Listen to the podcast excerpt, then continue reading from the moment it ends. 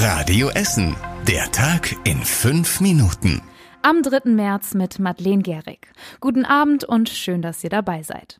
Bei uns in Essen standen heute wieder die Bahn und die meisten Busse der Ruhrbahn still. In der Innenstadt hat es auch eine Demo gegeben.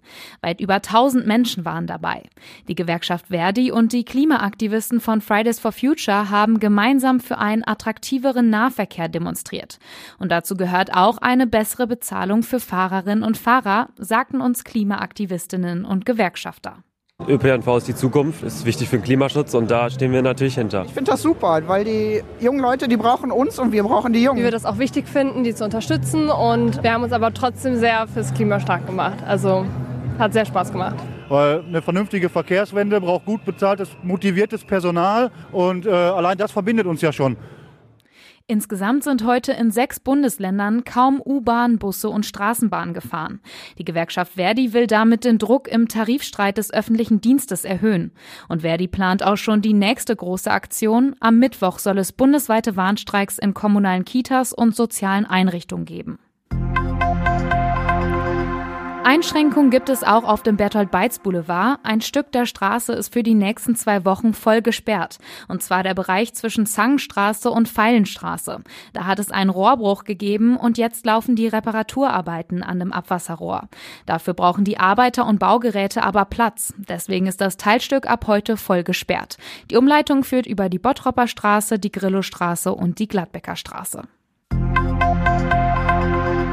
Auf der Kinsfeldstraße in Altenessen hat es heute Vormittag einen Feuerwehreinsatz gegeben. Als die Feuerwehr ankam, schossen die Flammen schon aus den Fenstern der Wohnung. Die Feuerwehrleute mussten einen Mann retten, der bewusstlos im Treppenhaus lag. Er wollte vor dem Brand in seiner Wohnung fliehen und ist dann im Treppenhaus zusammengebrochen. Er kam mit Verletzung an der Schulter ins Krankenhaus.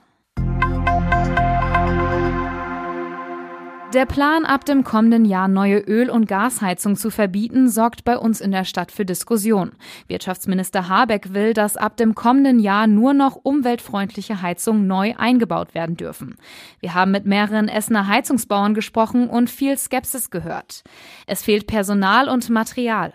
Heizungsbauer Marc Weber aus Altenessen spricht außerdem von langen Wartezeiten bei Wärmepumpen. Lieferbedingt neun bis zwölf Monate schneller nicht. Man kann Vorarbeiten leisten, aber äh, final heizen erst wieder, ich sag mal so, wenn Sie Glück haben, im Januar, Februar nächsten Jahres.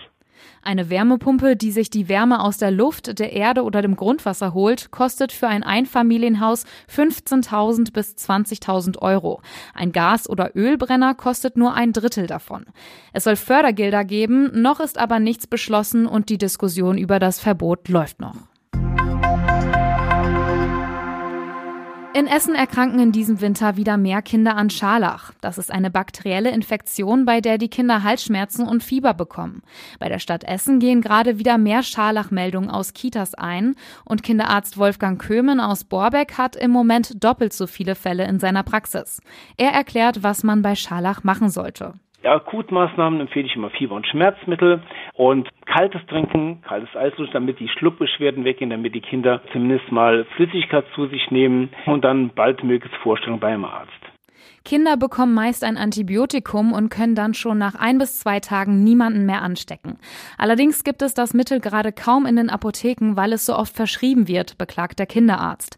Er sagt, dass viele Kinder im Herbst eine Viruserkrankung hatten. Dadurch ist ihr Rachen jetzt anfälliger für die Bakterien, die Scharlach auslösen. Das ganze Interview mit dem Kinderarzt gibt es auf radioessen.de. Und zum Schluss der Blick aufs Wetter. In der Nacht fallen die Temperaturen auf um die 0 Grad. Dazu ist es meist bewölkt, eventuell auch ein bisschen neblig. Am Samstag ist die Sonne kaum zu sehen. Es kann hier und da auch mal regnen. Dabei wird es bis zu 7 Grad warm.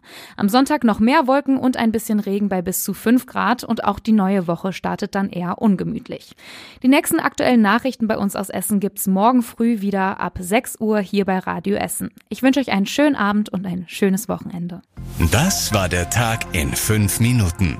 Diesen und alle weiteren Radio Essen Podcasts findet ihr auf radioessen.de und überall da, wo es Podcasts gibt.